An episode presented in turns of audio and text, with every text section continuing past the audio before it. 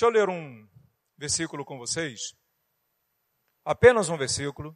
Romanos 12, 2, que diz o seguinte: uh, E não se amoldem ao padrão deste mundo, mas transformem-se pela renovação da sua mente, para que sejam capazes de experimentar e comprovar a boa, agradável e perfeita vontade de Deus. Romanos 12, 2.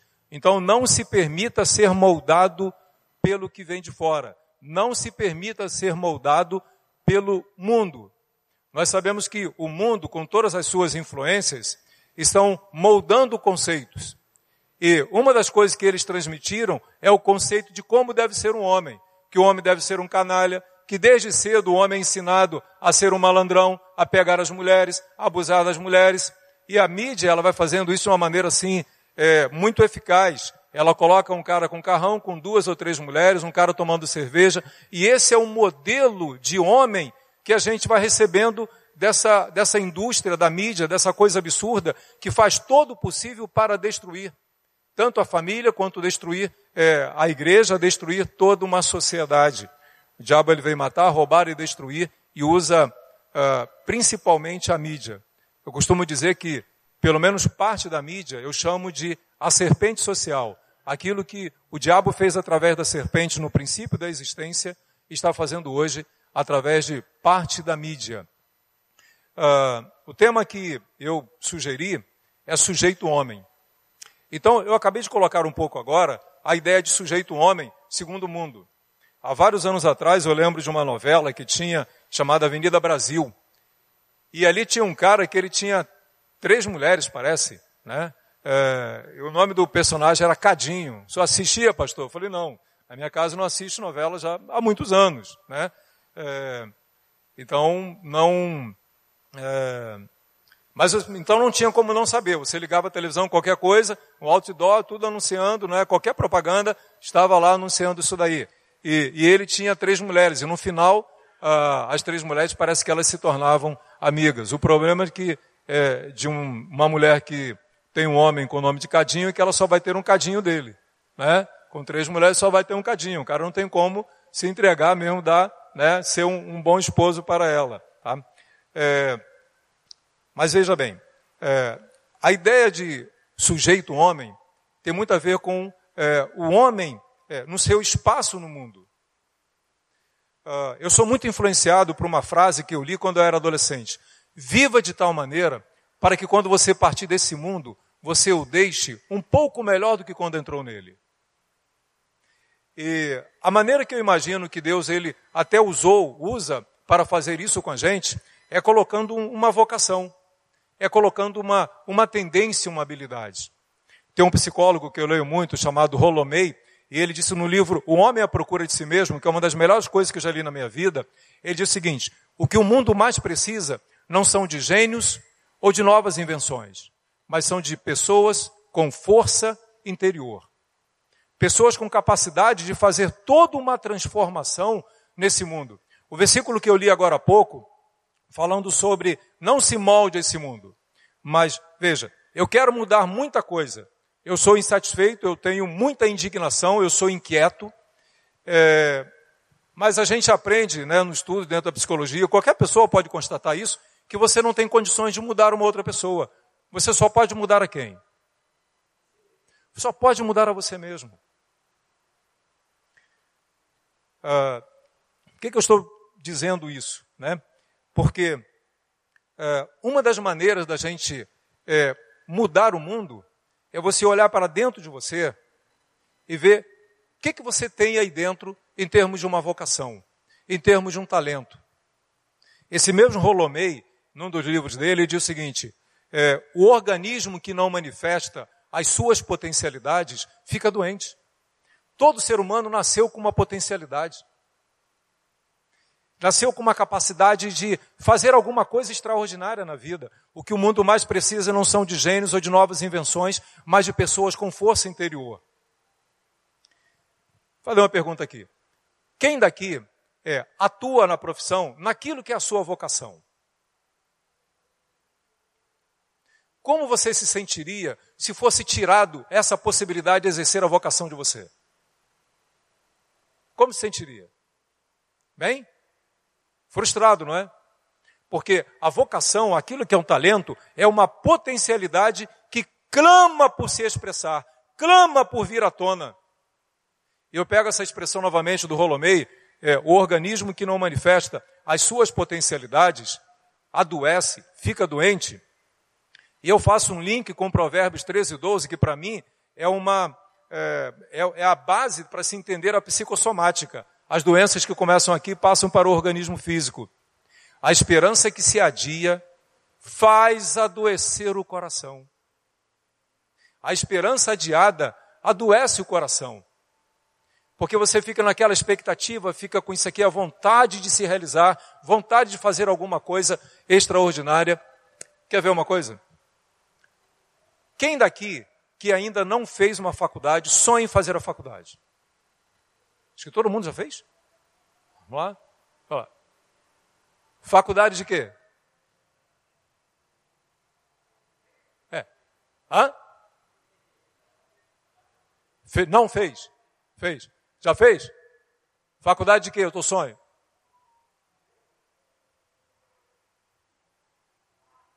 Marketing. Há quanto tempo esse sonho está aí?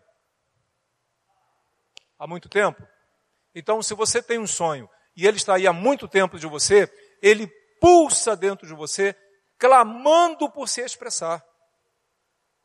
E toda a potencialidade é, guardada dentro de si, ela volta contra si mesmo. Deixa eu puxar um pouquinho agora para a nossa área espiritual. Eu tenho a compreensão também de que toda pessoa, quando ela se converte, Deus coloca semente ou semente de dons espirituais dentro dela. Eu não sei quantos pastores mais tem aqui, mas eu sei que tem um pastor aqui, né? Eu acho que eu não estou falando bobagem não, não, pastor Paulo. Então, a pessoa tem uma experiência com Deus, Deus coloca uma semente ou semente de dons espirituais dentro dela. O que, que é o natural de uma semente, meus irmãos? É germinar, é vir à tona. O organismo que não manifesta as suas potencialidades, que tem uma semente de Deus guardada dentro, dentro de si, o natural é germinar, o natural é vir à tona. E se essa semente ficar aprisionada dentro de uma pessoa? E aí me permitam fazer uma outra pergunta aqui também, ou mais duas. Quantos daqui sabem qual é o seu dom espiritual e atuam nele? Quer olhar para trás, pastor? Se perguntar isso domingo de manhã lá com a igreja lotada, ou domingo à noite, percentual muito curto vai estar lá. E nós estamos falando de pessoas convertidas. Então eu entendo que mesmo que você não esteja atuando, mas você tem um dom, você tem um talento espiritual que ele clama, que ele pulsa por se expressar dentro de você. E eu me sinto muita vontade de falar isso. Eu sou muito feliz no que eu faço. Eu não teria a competência para dirigir uma igreja e como eu sofri nisso com os quatro anos que eu passei no seminário. A gente vai para esse chamado para o seminário, eu só fui depois de uma convicção mesmo que Deus me chamou. É, e eu passei quatro anos, porque a gente pensa que você faz o seminário, você vai ser ou pastor de uma igreja local, ou você vai ser missionário. E o tempo estava se esgotando, terceiro, quarto ano, falei, caramba, eu não me vejo com nada disso. Eu e foram quatro anos assim terríveis, de muitos questionamentos, de muita briga com Deus, é, de muita busca, é, até eu Deus me chamar para ser o capelão. E aí eu me encontrei. Então eu me sinto uma pessoa encontrada. Eu tenho muitos questionamentos, muitas dúvidas também, tenho as minhas interrogações e crises como todo ser humano, mas em termos vocacionais eu tenho o meu espaço. Nunca tive inveja de nenhum pastor, por mais elevado que seja o ministério dele. Mas eu me sinto encontrado no ministério que Deus me deu. Eu tenho certeza que você, como pastor, também se sente encontrado por Deus e está no lugar certo. A igreja, ela é um celeiro de talentos. Imagina se pelo menos 50% da igreja usasse os seus talentos espirituais atuando. Imagina quanta coisa extraordinária se pode fazer. Quantas coisas fantásticas. Então, o homem, o sujeito homem, ele precisa é, encontrar o seu espaço no mundo. O que, que eu nasci? O que, que eu faço aqui? Qual o sentido da existência? A gente lembra até a, a, questão da filosofia, que antes, da, antes de Sócrates, Platão, Aristóteles, A filosofia era chamada de cosmológica. E o homem vivia procurando entender o que é a lua, o que, são, o que é o sol, o que são as estrelas, o que é chuva, o que é vento, o que é tempestade. Com ele, Sócrates, Platão, Aristóteles, a filosofia passou a ser chamada de antropológica, muito voltada para o homem. Perguntas do tipo: quem sou eu? De onde nós viemos? O que, que nós fazemos aqui? Para onde nós vamos? Até hoje eu lembro a minha professora de, de antropologia na faculdade de psicologia, ela dizendo que a maior pergunta do ser humano, independente de tempo e de espaço, é: o que, que vem depois dessa existência? E toda pessoa que tem uma experiência com Deus, ela tem essa resposta, mesmo que cada um tenha um, uma fé mais fraquinha, né? Acho que a maioria de nós, né? Mas a gente acredita no que vem depois. Então, um sujeito homem, é bom que ele saiba qual é o seu espaço. Nós precisamos de, de homens que sejam referências. Porque se nós não formos referências, tem muita gente aí carente de boas referências. Ó, eu poderia dizer, a alma faminta por boas referências, até o amargo das referências parece que é doce. Quando eu estava ouvindo a rádio, né, estava indo, uh, acho que até para a igreja de Campos Afonso, eu ministrava lá, um sábado pela manhã, quando morreu o Michael Jackson. E aí entrevistaram um psicólogo, uh, autor do livro, depois eu falo sobre ele, esqueci o nome dele, é, mas por que essa idolatria toda? Ele diz o seguinte: as pessoas estão tão carentes e vazias de se realizarem que quando elas encontram uma pessoa que se realiza, que faz aquilo de maneira extraordinária, elas se sentem muito felizes em fazerem parte do fã-clube dessas pessoas. Elas alcançam uma necessidade de pertencimento. Tem uma, um livro do Cortella, Qual é a tua obra? O que, que você faz na existência? Qual o sentido da tua existência? Agora, a gente pega a ideia ainda de um sujeito homem que seja crente. Uma das principais coisas que um sujeito homem crente tem são valores cristãos. E a Bíblia diz: não se permita ser moldado pelo que vem de fora. E quando nós falamos de, de valores, nós estamos falando de estrutura. Nós estamos falando tipo da coluna. Imagina, por exemplo, a sua casa se as colunas ruírem. Imagina o templo se as colunas ruírem. Desaba tudo. Os valores de uma sociedade são a coluna dela. E homens cristãos precisam defender os valores cristãos que são a base de uma sociedade mais saudável possível e se incomodar e se indignar com as coisas que estão acontecendo. E manifestar essa indignação. E pagar o preço dessa indignação. Eu lembro que alguns anos, poucos anos atrás, fui participar de um debate numa rádio, uma rádio local. Seria eu, como pastor, psicólogo também, né? por isso também me chamaram, o dono da rádio, a rádio evangélica, mais dois pastores e uma menina evangélica atriz. Eu falei, bom, eu nunca conheci uma atriz evangélica, vamos ver o que, que, que dá isso aí, né? E a gente tinha que debater sobre uma, uma mulher que ela desfilou vestida de Iemanjá. Foi uma notícia de um jornal. E detalhe, era evangélica. O que estava escrito no jornal, detalhe, ela é evangélica. Aí passaram logo a palavra para mim, eu estava do lado do apresentador. Ei, pastor Paulo, o que, que o senhor tem a dizer? Eu disse, olha, quem sou eu para dizer que ela não é uma pessoa convertida? Agora, talvez ela tenha sido mal orientada, mal orientada, e teve um procedimento que não foi adequado. É. Aí todo mundo concordou. Aí a menina atriz, ela falou assim, ah, parabéns pela palavra, também concordo. Inclusive lá no meu trabalho, né, a gente faz o, é, tem no teatro, né, tem os ensaios, tem as peças. É, já quiseram que eu é, fizesse papel de lésbica, eu falei de jeito nenhum. Eu sou, eu sou uma atriz, mas eu sou crente. Eu não aceito isso. Eu quase que bati palmas para a menina ali ao vivo, né? Ela vem com uma pérola. É, é, inclusive a gente tem o beijo, né? O beijo técnico, é, mesmo sendo na boca, mas é um beijo técnico. Aí ninguém falou nada. O dono da rádio evangélico, é, mais dois pastores e eu pela primeira vez ali. Você, fica, você se sentiria bem ouvindo isso? Uma rádio evangélica, a menina evangélica. Aquilo me indignou, aquilo me incomodou. Eu falei, peraí um pouquinho, deixa eu voltar um pouco aí a isso que você falou. Então quer dizer que você, mesmo sendo evangélica, para você não há problema nenhum em dar o beijo, aquele beijo técnico em que a língua vai lá na alma da outra pessoa? Ela é, não tem problema nenhum. Veja, eu sou ignorante é, na questão da psicologia. Assim como você é ignorante no trabalho do, do, do artista também.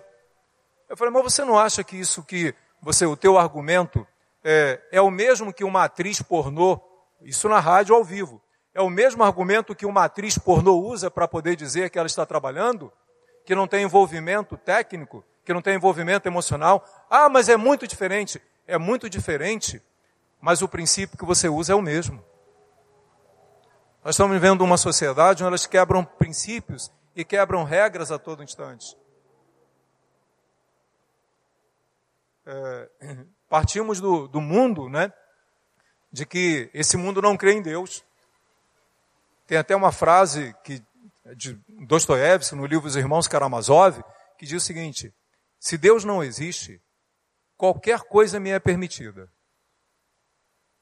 Veja, se Deus não existe, não existe a grande referência, não existe o grande juiz, não existe aquele que é o julgador de todos os meus atos. Então, se Deus não existe, quem vai julgar meus atos? Você? Você? Você? Você? Não, eu me julgo mesmo. Baseado nisso, coisas do tipo é, meu corpo, minhas regras. Qual o teu posicionamento como crente? É isso que. Não sei se você acha que isso é uma coisa normal é, a ser feita. Eu pensei o seguinte, nunca mais vão me chamar para vir aqui, né? Depois dessa, aí depois ficaram me chamando, falei, então tá bom. Agora, é, tem até uma frase do Dalai Lama que eu acho muito interessante. Eu não sei qual Dalai Lama foi, mas dizem que é do Dalai Lama. Estenda os braços para as mudanças, mas não abra mão dos seus valores. Ah, pastor, é, a minha filha, ela está namorando. E aí ela veio perguntar se ela podia dormir com o namorado dela aqui em casa. Né? O que, que o senhor acha? Minha irmã? Perguntando o que, que eu acho. A irmã não sabe dessa resposta?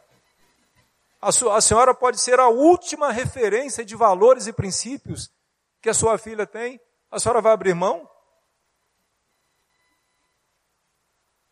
Percebe como que nós vamos quebrando princípios e valores? Então, é, o homem crente, ele precisa encontrar o seu lugar no mundo. Qual o seu espaço? Ele nasceu para quê? Mas o homem crente precisa defender os seus valores, os seus princípios. Agora, vamos imaginar o homem crente em uma outra posição, na posição de casado. Quem daqui é casado? Ok uh, homem crente como esposo, sujeito homem crente como esposo. Deixa eu fazer uma, uma pergunta. Você conhece a sua esposa? Sabe quais são os sentimentos dela? Sabe o que, que existe no coração dela? O que vai lá dentro dela? Tem uma, uma pergunta que no primeiro dia de aula do meu curso Saúde Emocional e Vida Cristã, eu acabo trazendo muita coisa do curso, porque é o que eu vivencio, eu respiro o meu trabalho, o meu ministério 24 horas por dia. E essa perguntinha é a seguinte: Como você está se sentindo? Tiago 1,19 diz: Todo homem seja tardio para falar, tardio para se irar e pronto para ouvir. Pastor, mas se eu fizer uma pergunta dessas, para minha mulher. Ela pode trazer coisas, pastor, desde que nós éramos namorados. Ué, mas você, você acha que ela pode ter alguma coisa contra você? Alguma mágoa, por exemplo? Ah, pastor, eu acho que pode sim. E você dorme com ela mesmo assim? Ué, por quê, pastor? Porque toda pessoa que tem uma mágoa de uma outra, primeiro que ela fica de má vontade para com outra pessoa. Segundo, que inconscientemente ela pode ter um, entrar num processo de vingança. Há muitos anos atrás, uma experiência me impressionou, uma senhora de, acho 58 anos de idade. No curso de saúde emocional, ela disse que ela amava e odiava o marido desde que é, eles eram namorados. Ela tinha 42 anos de. É, desde antes de serem namorados, de, perdão. Bem, bem antes, né? Eles tinham 38 anos de casados e há 42 anos ela amava e odiava o marido. Olha uma expressão dela. Quantas vezes eu falei para Deus, Senhor, será que a única maneira de eu me livrar dessa raiva, dessa mágoa, é esse, esse homem morrendo? Ela amava e odiava. Aí ela aprendeu uma das coisas que a gente trabalha também no curso, que é fazer uma assertividade, que é falar o que pensa e sente sem ofender a outra pessoa. E ela disse que chamou o marido para conversar numa madrugada, uma, uma noite, no começo da noite, e os filhos tinham saído, não tinha mais ninguém em casa, só os dois. E ela começou a falar para ele dessa mágoa que ela tinha dele. E ela foi colocando coisas ali, que trazendo coisas desde lá do começo do namoro deles. E ela disse, pastor, foi um alívio para a minha alma. E eu, nós estamos agora vivendo uma lua de mel, pastor. Agora, nenhum de nós gostaria de passar, aí vocês podem deixar a mente fluir aí, do que, que ela fez como vingança nesse período. E sabe qual foi o motivo do porquê que ela ficou com mágoa dele? Porque quando ele, ela tinha 14 anos, eles eram namorados, ele terminou o namoro com ela, achando que era muito novinho, que eles eram muito jovenzinhos, e ele com 18, eu acho, ela com 14, e não podia continuar, terminou. E ela ficou muito magoada, mas ela nunca falou para ele desse sentimento que tinha dentro dele. É, você teria a coragem de dar permissão e acolhimento para sua esposa? Permitir. O que, que é isso, pastor? Que quando você pergunta a uma pessoa como você está se sentindo, você não pode dizer que ela não pode dizer como está se sentindo. E pode ver coisas muito pesadas lá de dentro. Principalmente mágoas. Tem uma, uma piadinha, né, que uma mulher encontrou um uma lâmpada, aí esfregou, aí apareceu um gênio. Conhece, né? Já conhece? Não, tá bom. Quem conhece, segura, segura, considera aí, por favor. Aí o gênio falou o seguinte: você tem direito a três pedidos. Mas eu quero que você saiba que o seu marido vai receber dez vezes mais do que você. Tá bom, seu gênio. Já sei. Qual é? Eu quero ser a mulher mais rica do mundo. Beleza, parabéns. Seu marido vai ser dez vezes mais rico que você. Vocês vão dominar o mundo. Seja feito. Segundo pedido. Quero ser a mulher mais linda do mundo. Ó, tem um problema. Por quê? Seu marido vai ser o Deus da beleza. Vai chover mulher em cima dele. Tem problema não, seu gênio. Eu sei o que eu faço. tá bom. Seja feito. Terceiro e último pedido. Lembre-se seu marido vai receber dez vezes mais do que você. Já sei qual é. Eu quero ter um pequeno infarto.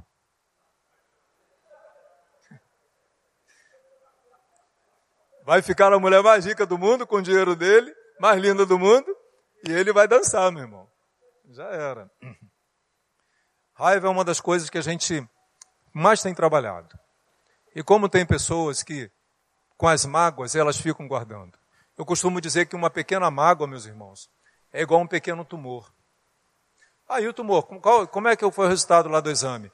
Ah, é, é maligno, mas você está tranquilo assim? Não, mas é coisa minúscula, não tem problema não. Uma pequena mágoa é igual uma bola de neve. Estava fazendo a leitura da Bíblia esses dias, a gente lê sempre a Bíblia, né? E a gente às vezes se depara com alguma coisa, a gente não parou para prestar atenção. Estava lendo o texto lá de Nabal e Abigail. E me impressionou quando disse o seguinte: e Nabal tinha uma mulher chamada Abigail, que era uma mulher sensata e formosa. Mas ele era duro e maligno nas suas obras. Como que uma mulher se sente com um homem duro, rígido e maligno nas suas obras? E provavelmente ele devia ser duro e maligno com ela também e ele não se deu bem nessa situação. A história não foi muito boa para ele, o resultado de tudo isso daí. Voltando aqui, a Bíblia, lá em Efésios capítulo 4, né? Ela, capítulo 5, diz o seguinte: é, quando fala para uma mulher ser submissa ao marido, É um versículo falando à mulher. Já prestaram atenção nisso? O resto vai descascando nós homens. O resto arrebenta com a gente que é homem. E causa uma responsabilidade. Aí eu lembro até hoje uma, uma aluna, ela falando o seguinte, pastor, qual mulher que não gostaria de ser submissa ao marido que a trata, pastor, como Cristo tratou a igreja? Nunca mais esqueci isso, pastor, essa fala dela. Sempre vem à mente como tem mulheres maltratadas, como tem mulheres que são agredidas, como eu ouço no meu curso mulheres que são agredidas, que às vezes não fisicamente, mas são agredidas em palavras. É, de, de quantas pessoas? De pessoas estão na igreja. Há algum tempo atrás, uma, uma pessoa em atendimento, ela, uma mulher crente, desde jovem, com todo o pudor da sua inocência, desde criada na igreja, menina, né? se casa com um cara apaixonada por ele, também ele da igreja, atuante em uma grande, em uma grande igreja. E ela se casou virgem, ela segurou de todo jeito, sabe? E ele tentou. Ambos seminaristas. E três meses depois, eles se separam. Ele, ele, perdão. Ele diz para ela o seguinte: Eu não te amo. Eu nunca te amei. Mas então por que, que você se casou comigo? Que eu queria te levar para a cama. E o único jeito era casar com você. E todo o traço do que ela diz sobre ele é um psicopata. Percebe como que algumas das nossas atitudes, elas causam uma marca numa pessoa que nunca mais essa pessoa, talvez nunca mais, nunca, nunca mais ela, ela é, consiga resolver essa marca dentro dela. Nós temos às vezes a capacidade de criar raízes de amargura. E quantas pessoas vão ficando ali, ó, principalmente mulheres, se uma mulher é mais é, singela, é mais doce, e às vezes casado, às vezes com um homem meio bruto, qualquer coisinha o cara, né?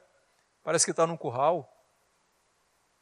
E algumas coisas vão ficando ali dentro.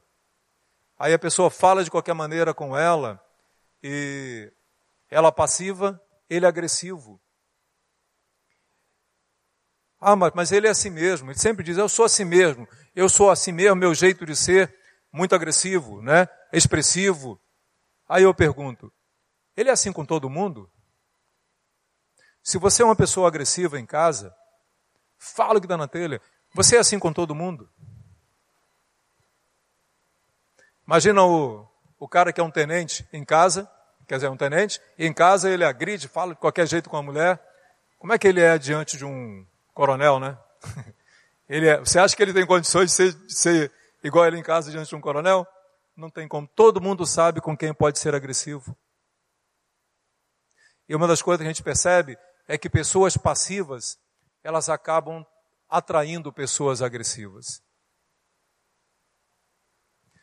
Há alguns anos atrás eu atendi uma jovem, 31 anos de idade, uma menina bonita, não era evangélica, e namorava um rapaz evangélico, ambos universitários.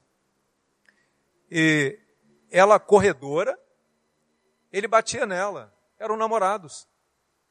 Aí eles vieram para um atendimento comigo, presencial na época, né? Só presencial. Aí eu conversei um pouquinho com os dois, deixa eu conversar com ela só um pouquinho. Aí ela falou um pouquinho mais como é que sentia sendo agredida, né? É, ambos evangélicos e tinham relações sexuais. Né? E ele, um dos motivos de briga dele com ela, porque ela ouvia músicas mundanas. Aí eu perguntei para ela o seguinte: é, Você mora com quem? Ah, mora eu, minha mãe, minha avó e minha irmã. Não tem homem na sua casa, não?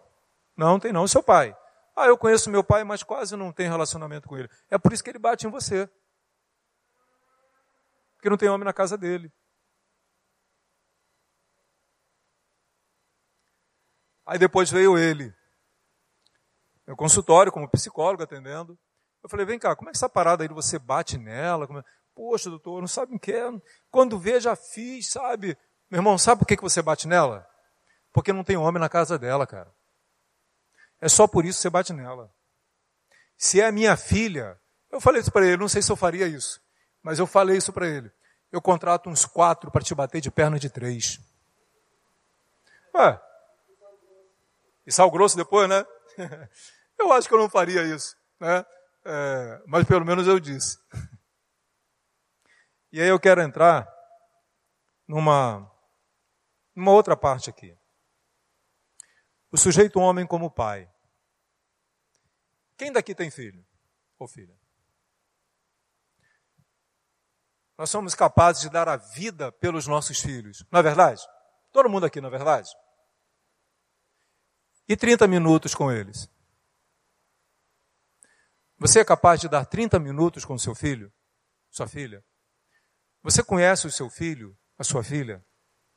Sabe o que, que ele passa, o que, que ela passa? Quais são as angústias que estão dentro dele, dentro dela? Ó, a alma faminta, até o amargo lhe parece doce.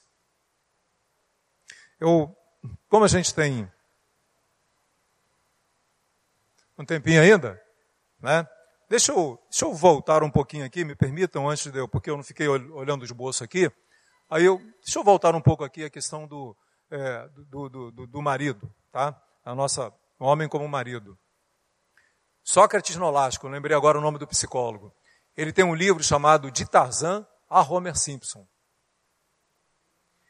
E esse ponto para mim ele, ele é importante, porque o homem hoje, boa parte dos homens, estão muito como Homer Simpson.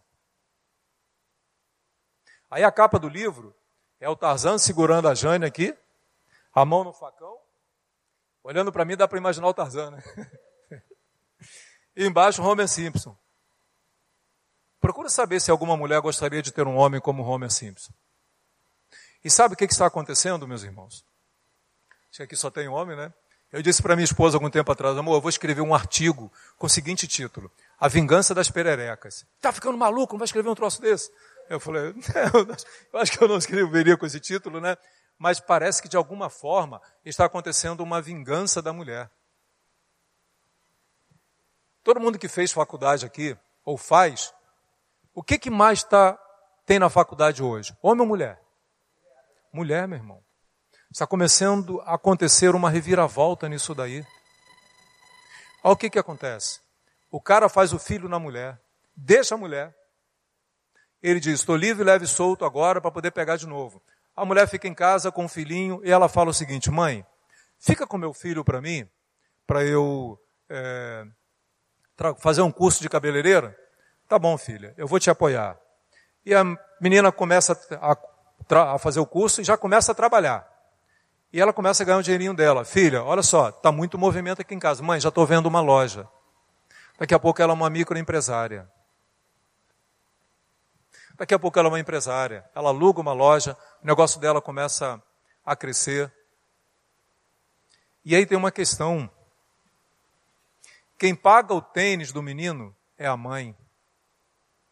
Quem paga o colégio é a mãe. Quem leva ele ao shopping é a mãe. Quem dá cascudo nele é a mãe. Só a mãe vai tendo uma referência. Uh, nós conhecemos o, dentro da psicanálise o chamado complexo de Édipo. Um menininho de três anos, eu tenho, eu tenho uma filha de 14, Ana Paula, e eu tenho um João Paulo também de três anos. É meu filho mesmo. Tá? Uh, e ele está, três anos, é o complexo de Édipo. Ele está apaixonado pela mãe. Mãe, casa comigo. Isso não é o diálogo dele, não, tá? Isso aí é o que a gente sabe. Casa comigo, já sou casado com seu pai. E se ele morrer? Não, não vai morrer, não. Agora não. Uh, sabe como é que rompe isso? Quando o pai é um pai presente. E antes até de colocar essa, fazer continuar essa, essa expressão aí, eu vou citar uma frase de Freud em 1901 no livro O Mal-Estar na Civilização. A gente pode traduzir esse livro como A Desgraça na Sociedade.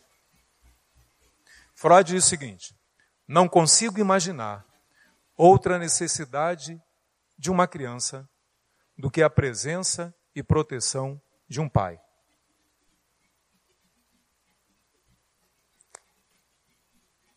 Esse complexo de Édipo ele se resolve quando o marido é um cara presente, o menininho vê que a mulher gosta dele, e ele pensa o seguinte, quer dizer, não é um raciocínio assim, né? Não dá para competir com ele. Como é que eu faço para conseguir uma mulher igual a minha mãe? Ah, vou colar no meu pai. É o momento onde o menininho começa a grudar no pai e a aprender como pai. E se não tiver pai? Ou como aconteceu, é, eu estava, eu ministrei numa determinada igreja, tempos depois eu fui lá participar do culto. Aí uma senhora que fez o curso, ela falou assim, pastor, você não sabe desgraça que aconteceu na minha família, pastor. Faltando três dias para o meu filho, para o casamento dele, ele confessa para o pai que ele, ele é homossexual. Pastor, nossa família está em frangalhos. Eu perguntei, é, assim, um bate-papo. Aconteceu alguma coisa na infância dele que tenha marcado ele? Bom, pastor, a gente não era evangélico na época. Meu marido me traiu. A gente teve muitas brigas e ele presenciou muito isso. Qual era a idade dele? Ah, ele tinha uns quatro anos nesse período, na formação da personalidade. Está deixando de ficar grudado na mãe e começando a olhar para admirar o pai. Aí o pai vai e decepciona a pessoa que ele mais ama, que é a mãe. E quer ver uma coisa? Todos nós conhecemos pessoas homossexuais. E aqui não, nenhuma palavra aqui contra pessoas homossexuais. Praticamente todas, todas, têm um problema com a figura masculina, paterna.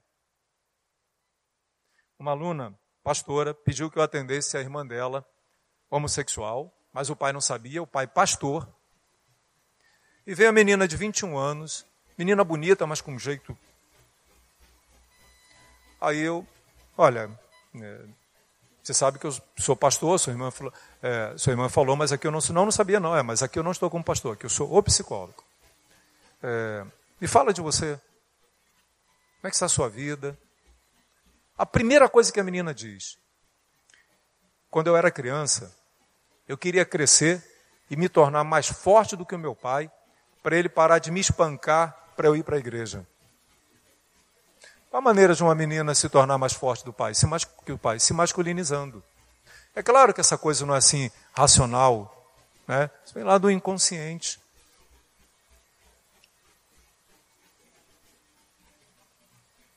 Uma vez, ministrando o curso, aí uma, pastor, é, o filhinho de uma amiga minha, cabeleireira, ele chega lá no salão que ela trabalha, ele fica mexendo na sobrancelha, ele está todo com gestos femininos. Aí eu perguntei: tem pai? Tem porque fez, pastor.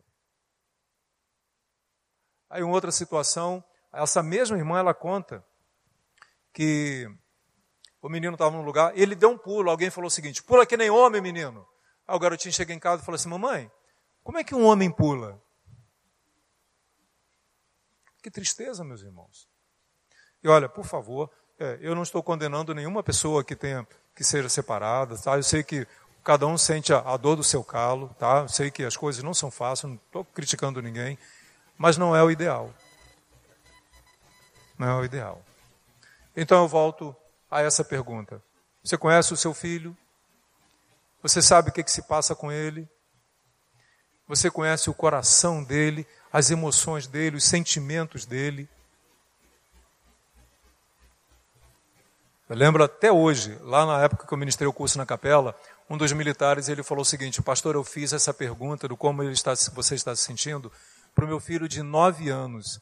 Pastor, eu fiquei estarrecido. Eu nunca esqueço disso ele dizendo. Eu fiquei estarrecido. Eu não imaginava que uma criança de nove anos, pastor, pudesse ter tanta coisa guardada dentro dela. Mas tem. Uma irmã fez essa pergunta para o filhinho, para a filha de seis anos, e eu teve que ouvir tanta coisa. Seis anos. Eu atendo adolescentes e, e ouço cada coisa que às vezes me seguro para eu não me emocionar. Quantas histórias dolorosas, quantos abandonos. E aí entra na questão até do, permito novamente, do, do meu livro, do afeto, né? Um, um menino de 14 anos envolvido com um crime eu sei por que, que eu faço isso. Que é para poder chamar a atenção do meu pai para ver se ele olha para mim. Porque Porque desde que eu sou criança, eu chego diante dele e falo, pai, olha aqui minha nota, olha, vai para lá, moleque, vai para lá que eu estou aqui vendo meu jornal, meu futebol, meu jornal, minha, minha televisão aqui, não me perturba não. Aquele pai perdia a boa oportunidade de alimentar afetivamente a alma do filho.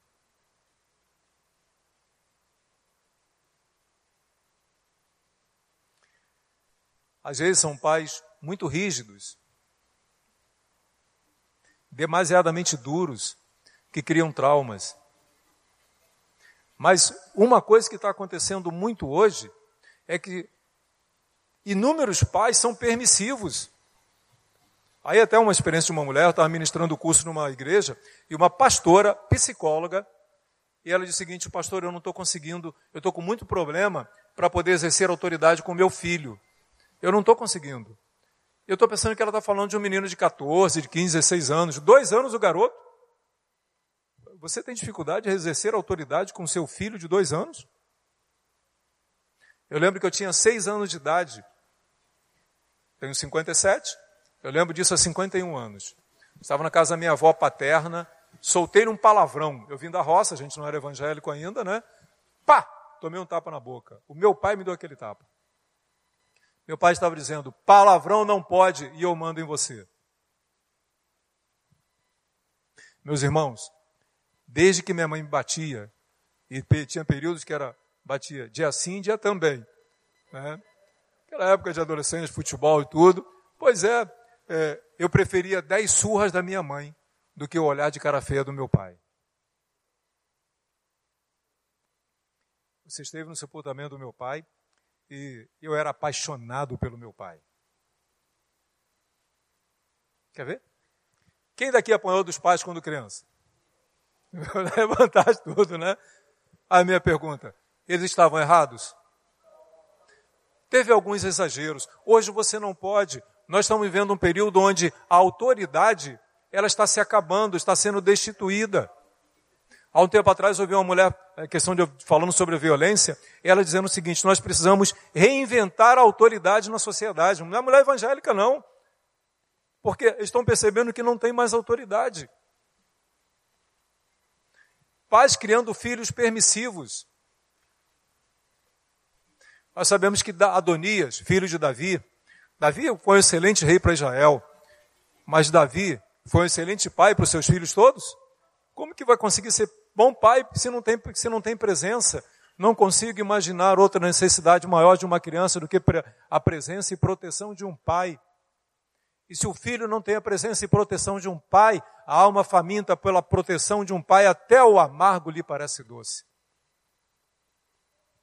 Estava ministrando o curso numa igreja aqui no Jacarepaguá, aí, uma segunda-feira à noite. E no sábado anterior, teve um seminário da personalidade humana, é, o dia todo numa igreja também em Jacarepaguá. Aí uma jovem, que, das que fizeram, também fazia segunda-feira à noite. Perguntei, e aí, como é que foi para vocês o seminário? Como é que vocês se sentiram?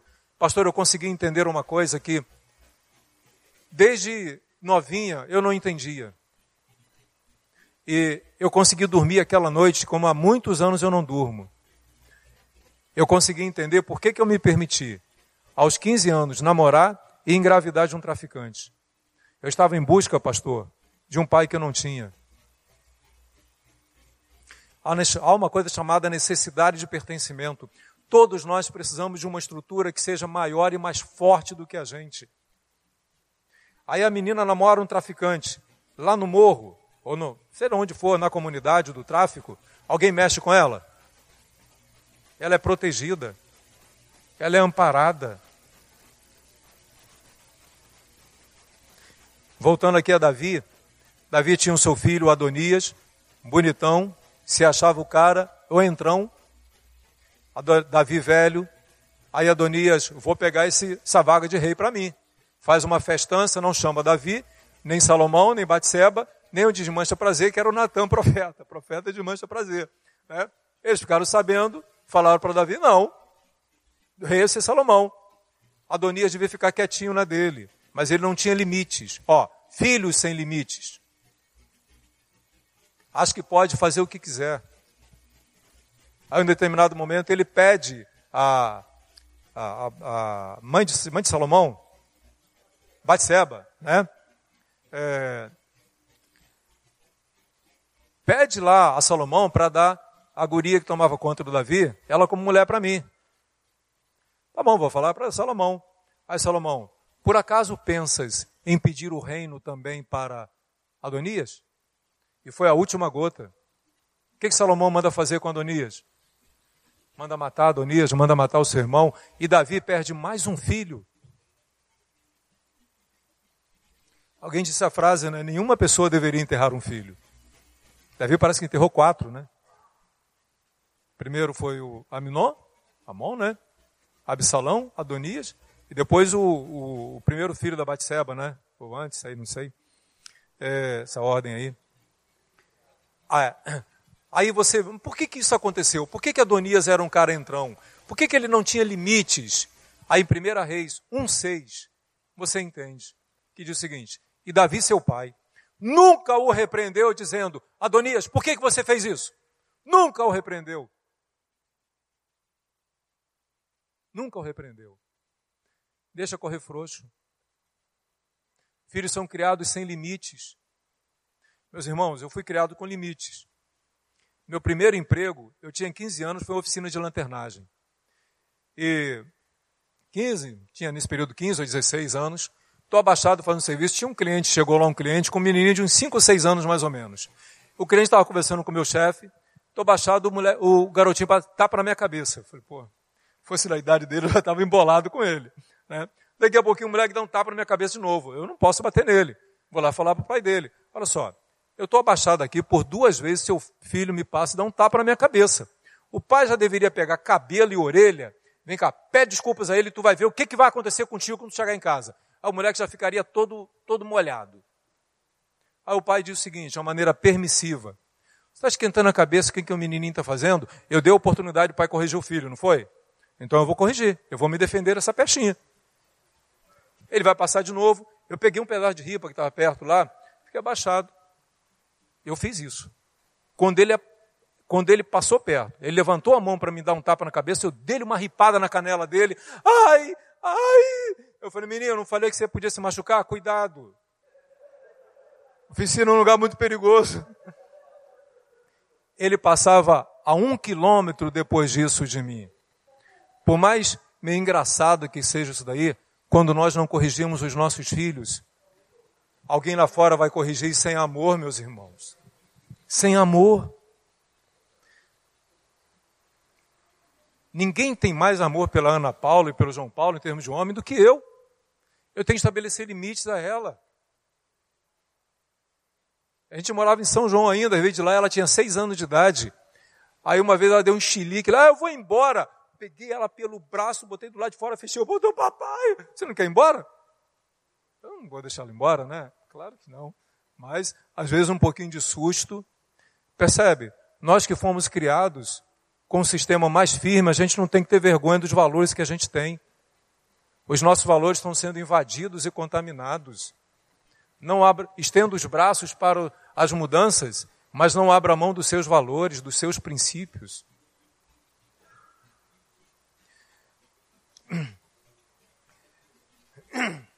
Teve uma, uma senhora que ela fez essa pergunta do como você está sentindo para o filho. O menino falou e chorou por duas horas direto. E, pastor, sabe o resultado disso? Meu filho desistiu de cometer o suicídio. Ele ia se matar, pastor. Ele estava pronto para se matar e lembrou que ele tinha uma pessoa, que era eu, com a qual ele podia falar.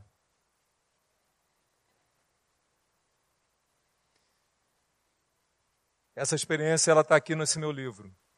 A minha filha, ela bebezinha, eu pegava ela para fazer dormir, e eu criei uma musiquinha, né? Eu não, não canto.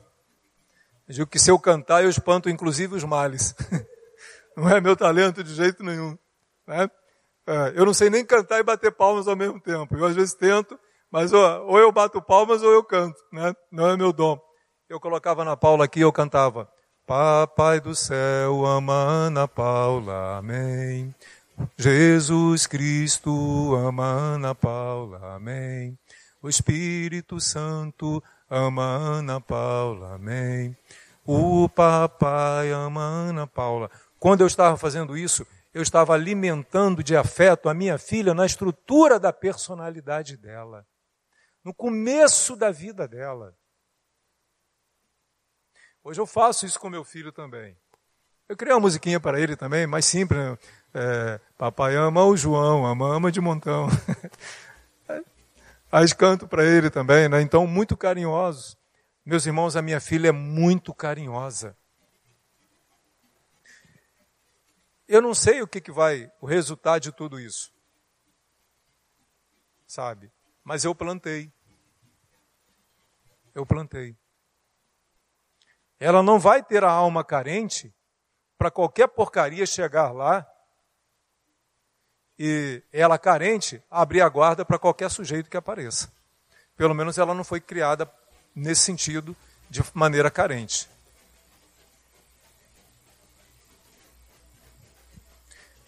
Para a gente concluir, eu acho que eu posso concluir. É,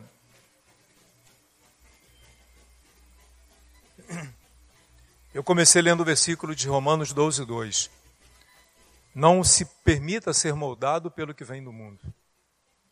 Então a gente tem que ter uma postura de, de enfrentamento no mundo até, pagando o preço disso. Mas transformai-vos pela renovação da vossa mente. Tem gente que diz: Eu nasci assim, eu cresci assim e sempre vou ser assim. Como que alguém dizendo isso, sendo um crente, essa palavra ela não coaduna com a fé cristã, porque a Bíblia diz: Mas transformai-vos pela renovação da vossa mente. E conclui: Para que experimenteis qual seja a boa, agradável e perfeita vontade de Deus.